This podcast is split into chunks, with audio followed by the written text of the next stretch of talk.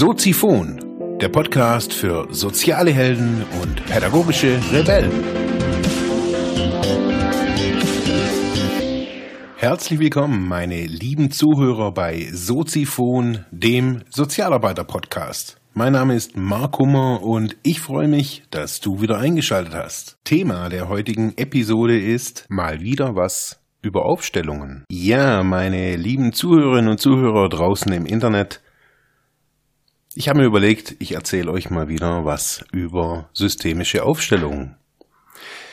Ich habe ja neulich die Episode 116 gemacht, die da hieß, wie Langeweile dein mächtigstes Business-Tool werden könnte. Und da würde ich gerne anknüpfen. Es ging mir ja in dieser Sendung 116 darum, ich habe festgestellt, dass ich, ich hatte, wir hatten Streit zu Hause und ähm, ich habe festgestellt, okay, ich, mir ist langweilig und es ging in dieser Episode eben darum, eine Innenschau zu betreiben, also eine Introspektion. In solchen Momenten, wenn es ruhig ist, wenn es uns langweilig ist, passiert es eben automatisch. Da richtet sich der Blick quasi von uns selbst wirklich auch nach innen aber eben er ist nicht wirklich gesteuert und wir können nicht wirklich beeinflussen, was wir, was wir da anschauen, wenn wir das nicht gewohnt sind, nicht geübt haben. Ich habe für mich herausgefunden, dass systemische Aufstellungen, auf jeden Fall das, was wir im Allgemeinen so in unserem Fachbereich da auch drunter verstehen, ein für mich unverzichtbares Handwerkszeugs ja gefunden habe. Systemische Aufstellungen sind ja bekannt von Bert Hellinger oder auch anderen ja, Koryphäen, die Familien stellen oder Familienskulptur von, also Virginia Satir ist das. Ähm, alle versuchen, alle Modelle oder alle Methoden versuchen, etwas, was in einem ist, nach außen zu projizieren. Das ist das, das Schwierige, was wir, wo wir uns ja Zeit unseres Lebens damit auseinandersetzen müssen, dass wir das, was in uns lebt, schwer nach außen in unsere Außenwelt transportiert bekommen. Wir kennen das von Musikern, die ihre Texte manchmal oder oftmals auch schreiben, weil sie ja irgendwas verarbeiten, was in unserer Welt so geschieht. Ich habe mich da oft mit Eloas Lachenmeier auch drüber unterhalten und er ja vieles eben verarbeitet in den Texten, in den Liedern, die er so singt andere schreiben Gedichte. Und ja, wenn man jetzt nicht so einen kreativen Zugang hat, also so, ich bin auch nicht so der Maler und ja, jetzt auch nicht so der, ja, der Gedichteschreiber. Also ich habe das da wirklich schwer, merke ich so. Ich hatte lange Zeit kein Tool, um das, was in mir lebt, A, anzugucken und B, auch das, wenn ich es dann gesehen habe, was es ist oder wie das ist oder was da so, so eine Kraft in mir ist oder mich lähmt oder was auch immer, was das innen drin ist, wie ich dann damit umgehe. Also ich finde, das ist ja immer, in was ich so immer wieder auch lese und was man so, so mitbekommt, also besonders auch in der Szenerie der Selbstcoaching-Programme, da wird sehr viel Verantwortung auf den, auf den Klienten oder auf den Kunden gelegt. Also der muss dann halt irgendwie selbstverständlich, also selbstverantwortlich damit umgehen. Was passiert aber, wenn wir nach, ja, ungeübt nach innen schauen? Man, das ist genau das Gleiche, wenn wir ungeübt im Draußen agieren. Wenn wir uns zum Beispiel die Videos anschauen, wie Menschen, die zum ersten Mal äh, als Astronaut in den Weltraum geschossen werden, wie viel Trainingsstunden die brauchen, was die für eine Ausbildung brauchen. Man, es reicht ja nicht, dass die jetzt einfach nur Physiker sind oder Neurowissenschaftler oder irgendwas, sondern die müssen ja dann auch noch so ein Trainingsprogramm absolvieren. Die müssen G-Kräfte widerstehen können, die müssen die Parabelflüge machen. Das heißt, das ähm, Bewegen in Schwerelosigkeit muss man üben. Das hat, ja, das braucht alles viel Zeit und viel Übung und viel Energie. Sind äußer, äußerlich sind es einfach andere ja, Gegebenheiten, die müssen, an die müssen wir uns gewöhnen, da müssen wir üben. Und so ist es eben auch mit dem Innen. Was machen wir mit diesem Innen, das wir da sehen? Manche ignorieren das, versuchen das auf jeden Fall zu ignorieren, erfolgreich. Oftmals entstehen ja durch solche Prozesse eben, indem man einen Deckel drauf macht und sagt, ja, das gucke ich mir nicht mehr an. Das hat auch keine, ja, keine Kraft mehr in meinem Leben ähm, schiebt sie in eine Ecke und dadurch bekommen die einfach irgendwie, ist so wie so ein Dampfdrucktopf. Mm, so verstehe ich das immer irgendwie oder so erlebe ich das auch immer. Bei, auf alles, was ich in meinen Blick nicht richte in mir, kriegt irgendwie, ja, wie so ein, wie, wie so ein Kochtopf eben, so der, der immer langsamer Druck aufbaut. So erlebe ich das. Das äußert sich dann in ganz unterschiedlichen Dingen, indem ich manchmal das Gefühl habe, ich muss mich belohnen und kaufe mir dann irgendwas keine Ahnung. Bei jedem ist das was Unterschiedliches, indem ich enorm viel Geborgenheit und Liebe brauche von außen und ganz, ganz unterschiedlich. Diese Dinge geschehen, wie gesagt, unbewusst. Wenn wir so eine Innenschau, so eine Introspektion betreiben und sagen, okay, ich bin an einem Punkt angelangt in meinem Leben, ich muss mir da, möchte mir da einfach verschiedene Dinge mal anschauen, dann kann man die Methode der systemischen Aufstellung meines Erachtens wirklich ohne jetzt eine großartige Fortbildung zu machen, einfach mal versuchen, das ja so ganz rudimentär ja aufzustellen. Nennen wir es mal so. Wenn ich jetzt zum Beispiel bei mir ist es gerade so, dass sich ähm, die zwei Bereiche Entwicklungsbüro und Media Sozial sehr stark verändern. Das war ein Wunsch von mir und auch ein, ja, ich habe gemerkt, dass viele Angebote im Außen nicht wirklich klar sind und ähm, das macht es Klienten oder Kunden oftmals schwierig, überhaupt zu mir zu finden und ja, somit bin ich da gerade an so einem Optimierungs- und Positionierungsprozess und ähm, alle Schritte, die ich so mache, da versuche ich immer irgendwie eben so eine Introspektion, so eine, so eine, so eine Innenschau zu betreiben und zu gucken, wie, wie fühlt sich das an in mir. Das hat, habe ich schon die ganze Zeit während meiner ganzen Selbstständigkeit immer wieder auch gemacht. Jetzt in letzter Zeit ist es ein bisschen vermehrt, dass ich zum Beispiel ähm, Media Sozial, das kann ich ja jetzt hier mal schnell noch irgendwie raushauen, wird in Zukunft farblich anders. Das war irgendwie klar, okay, Soziphon, mm, das hat jetzt so einen rot-schwarz-weißen Touch, Entwicklungsbüro, so einen grün, grau-weißen Touch. Ja, Media Sozial sollte jetzt nicht noch auch noch rot werden, wegen Verwechslung von Soziphon und habe dann überlegt, okay, blau. Ja, und dann war das für mich, weil es Media Sozial einfach jetzt schon seit, seit 2009 oder sowas gibt, ähm, war das für mich irgendwie schwierig zu überlegen, okay, hm, passt Blau da überhaupt? Passt Blau zu Media Sozial? Passt es auch zu mir? Wie ist das in mir? Und dann habe ich das einfach auf den Zettel geschrieben. Media Sozial Logo blau, Media Sozial Logo rot Media Sozial Logo grün. Und dann habe ich mich da drauf gestellt.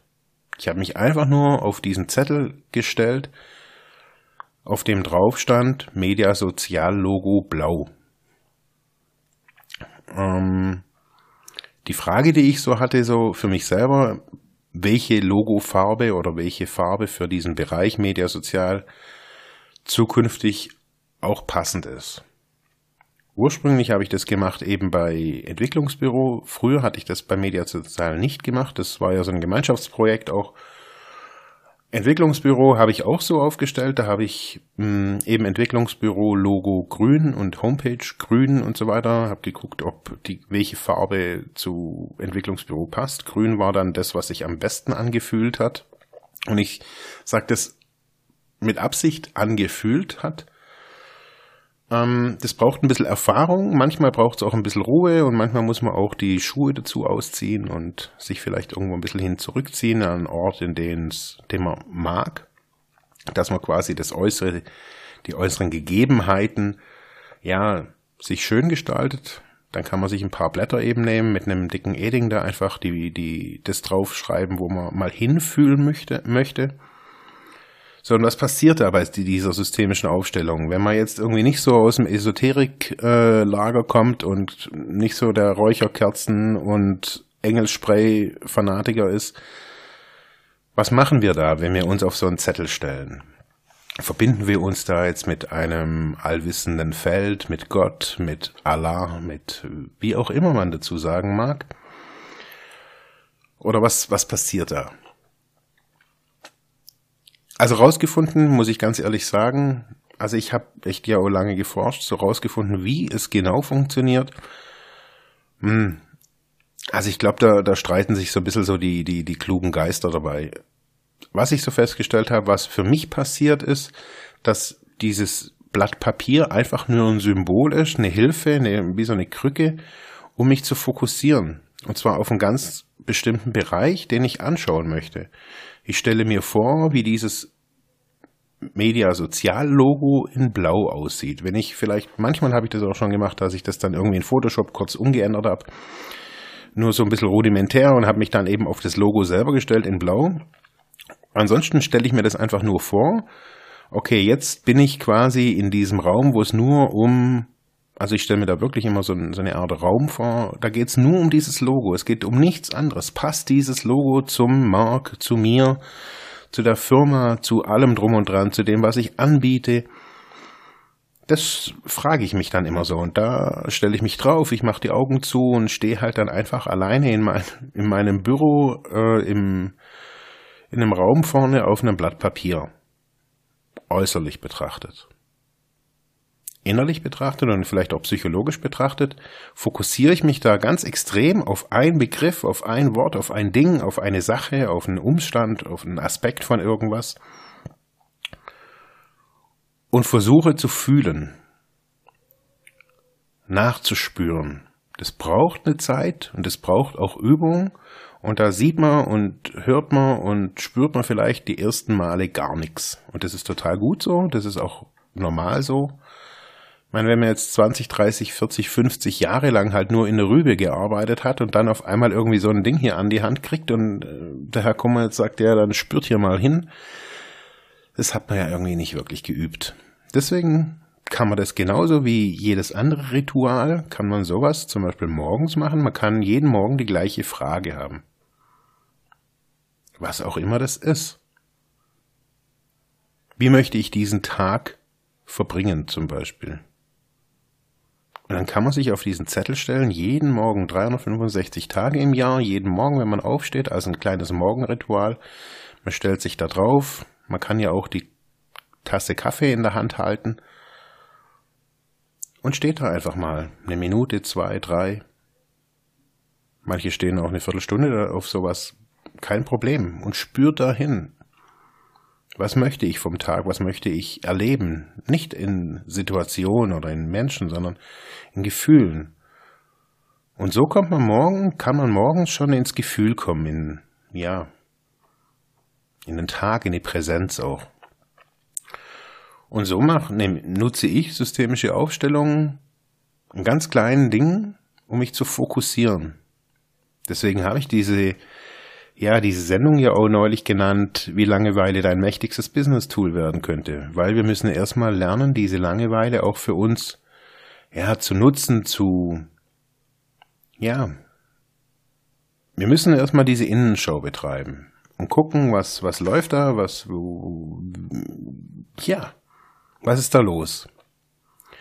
Ich kann jetzt sagen, so nach, nach 15, 20 Jahren bei mir, nachdem ich das wirklich sehr intensiv auch ähm, nicht täglich, aber ritualisiert für mich auch immer wieder tue, in ganz unterschiedlichen Bereichen, ähm, habe ich festgestellt, so ich ähm, brauche wirklich dieses äußere Setting dazu, wo ich mich richtig wohlfühle und das auch sie, auch dieses Setting muss ich wohlfühlen. Es geht nicht immer bei mir hier im Büro. Ich habe dieses diese Aufstellerei auch schon hier in Ravensburg an der Schussen, das ist so ein Bach, habe ich so ein kleines Plätzchen gefunden. Da ist irgendwie, glaube ich, nie irgendwie jemand. Da hört man so das Wasser plätschern und da ist Ruhe außenrum, kein Wohngebiet, kein, da ist einfach nur Wiese außenrum so ein bisschen. Und da mache ich, habe ich das im Sommer ganz oft so, schon gemacht. Da bin mit dem Fahrrad hingefahren und habe mich dann einfach dahingestellt auf diese Blätter Papier draußen ähm, im Grün. Ist total cool. Ist nochmal eine ganz andere, eine ganz andere Geschichte auch. Da wird man nochmal ganz anders irgendwie, man kommt einfach ein bisschen anders drauf.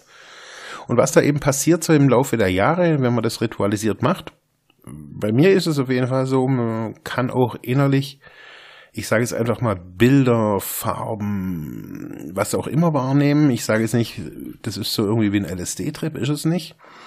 Sondern das ist so eher, ja, so wie, wie beim Träumen, so, ja. Manchmal liegt es natürlich auch irgendwie am Lichtanfall, wenn man irgendwie mit geschlossenen Augen Richtung Sonne, den Kopf Richtung Sonne dreht, ist natürlich auch irgendwie die Wahrnehmung auch orangiger. Das liegt allerdings am Blut in den Augenlidern. Ähm, unterm Strich kann man das alles einfach nur wahrnehmen und lässt diese Gefühle, diese Bilder an sich vorbeiziehen und nimmt die einfach wahr. Was ich danach meistens mache, ist so, ich nehme nochmal ein neues DIN A4-Blatt kurz danach und setze mich hin und notiere das. Oder jetzt neuerdings, weil ich ja zum Geburtstag ein neues Audio Audioaufnahmegerät gemacht habe, stelle ich mir dieses Audioaufnahmegerät mitten in den Raum und spreche währenddessen, als wäre quasi so ein Therapeut oder ein Coach irgendwie bei mir dabei. Spreche ich das auf, immer mit geschlossenen Augen und ähm, erzähle also, was ich so für Wahrnehmungen habe. Ist total spannend, weil ursprünglich aus einer Langeweile, aus einer ja nicht so tollen Situation, man da durch diese systemischen Aufstellungen, ich nenne sie jetzt einfach mal systemische Aufstellung. Es ist nicht wirklich eine Aufstellung, was wir da jetzt so wirklich in in dem Ding machen können, wie man systemische Aufstellung auch betreiben kann oder wie ich sie auch betreibe, sondern das ist halt was ganz Schlichtes, was ganz unspektakuläres vielleicht auch, aber es ist eines der wichtigsten, meines Erachtens, eines der wichtigsten Aspekte, die wir heutzutage lernen müssen, neu zu spüren, neu zu fühlen, neu in uns zu schauen und zu schauen, was, wie kann ich das, was in mir ist, mehr nach außen tragen. Nicht so, ja, rein kopfgesteuert durch die Welt laufen, sondern, ja, aktiv zu, zu, zu spüren und zu fühlen. Ich habe euch unten in den Show Notes so ein paar Bilder verlinkt. Ähm, da könnt ihr mal reingucken. Das sind so, ja, kleine, ja, das sind vielleicht, sind das so Fragestellungen, die, die ihr euch mal angucken könntet, ähm, als Ritual am Morgen oder als Situation im Büro. Das sind fünf Fragen, habe ich als als Bild markiert dieser Pfeil oben dran, der ist immer die Blickrichtung. Also wenn ich mich draufstelle, dann schaue ich quasi, also dieses Dreieck oder dieser Pfeil ist quasi dahin schaue ich. Da kann man sich so am Anfang so ein bisschen dran gewöhnen, damit man sich nicht umgekehrt auf dieses Blatt Papier stellt. Bei manchen macht es, hat es eine Auswirkung, bei mir nicht so wirklich. Manchmal fühlt es sich einfach ja, keine Ahnung. Ich habe mich dran gewöhnt, mit solchen Blickrichtungszetteln zu arbeiten. Nutzt die mal, druckt sie euch aus auf A4, stellt euch drauf oder druckt sie euch nicht aus und schreibt selber drauf, macht auch manchmal noch einen Unterschied. Ich wünsche euch viel Spaß beim Rumexperimentieren mit ganz untherapeutischen, aber sehr wirkungsvollen Methoden hier. Ich bedanke mich fürs Zuhören. Wir hören uns morgen wieder. Ciao. Ja, das war's für heute mit diesem Thema. Ich hoffe, ich konnte dir weiterhelfen, vielleicht Denkanstöße geben oder sogar ein bisschen inspirieren. Ich würde mich freuen, wenn du Soziphon weiter unterstützt, indem du weiter zuhörst, mich auf iTunes bewertest, Kommentare schreibst oder diese Episode per PayPal oder Flatter finanziell unterstützt. Dankeschön.